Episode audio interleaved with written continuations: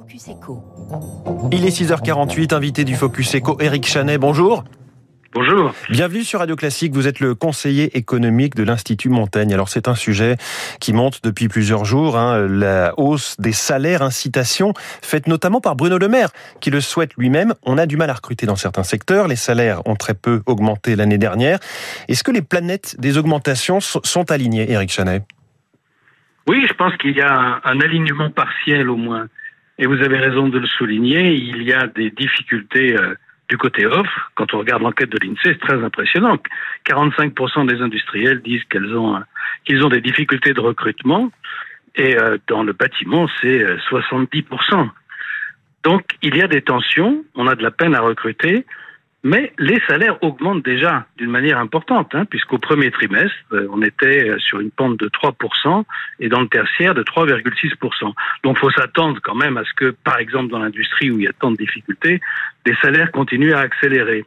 Mais à mon avis, ça n'ira quand même pas bien loin. Alors là où ce n'est pas encore le cas, là où les salaires sont encore, euh, on va dire, ne bougent pas, comment faut-il s'y prendre? Est-ce que ça se passe dans les entreprises, dans les branches ou sous la conduite de l'État, comme le voudraient certains?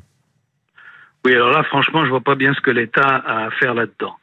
Euh, euh, c'est vraiment une affaire entre les entreprises et les salariés. Euh, ça peut être négocié au niveau des branches, bien entendu.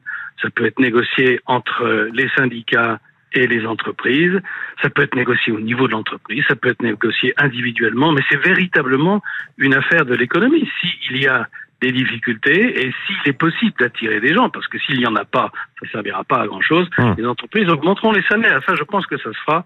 Mais nous ne sommes pas dans une situation de surchauffe généralisée et donc euh, ça restera probablement partiel. Pour vous, ça ne passe pas donc, si je vous entends, par une augmentation, un coup de pouce donné au SMIC par exemple Alors ça, ça serait une grave erreur. Hein. Tous les coups de pouce qui ont été donnés au SMIC, je crois que le dernier avait été donné par Hollande, ont eu pour conséquence de faire augmenter le chômage des employés non qualifiés et à obliger l'État à faire de plus en plus de réduction de charges. Et on arrive à cette situation extraordinaire où, au niveau du SMIC, augmenter fortement les salaires se traduit par une très faible augmentation du revenu, puisqu'on perd les aides, en particulier la prime pour l'emploi, et une très forte augmentation du coût du travail.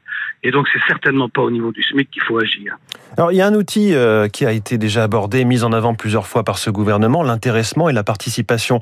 Pourquoi ça ne progresse pas plus, Éric Chanet? Alors ça, c'est une, c'est une bonne idée, euh, d'autant plus que ça sort du cadre strictement salarial, que c'est quelque chose qui n'est pas... Euh, renouvelable. Une fois qu'on a fait une augmentation, eh bien, elle n'est pas répétée, alors qu'une fois que le salaire a augmenté, il a augmenté. Je pense que ça, c'est un bon message à passer aux entreprises qui en ont les moyens, en particulier dans l'industrie, puisque c'est là qu'il y a les principales difficultés de recrutement. Un autre outil peut-être plus ponctuel qui a déjà été utilisé hein, lors, de, lors de ce quinquennat, puisqu'on avait appelé la prime Macron, 1000 euros sans impôt ni charge, lancée euh, la première fois en janvier 2019, juste après qu'éclate le mouvement des Gilets jaunes. Ça, c'est dans les entreprises qui peuvent se le permettre et qui le décident. Pourquoi pas cette prime? Alors, quand même, euh, c'est à nouveau euh, une très forte incitation fiscale, puisqu'on dit aux entreprises, si vous augmentez de 1000 euros, eh bien, vous n'aurez pas à payer de charges dessus.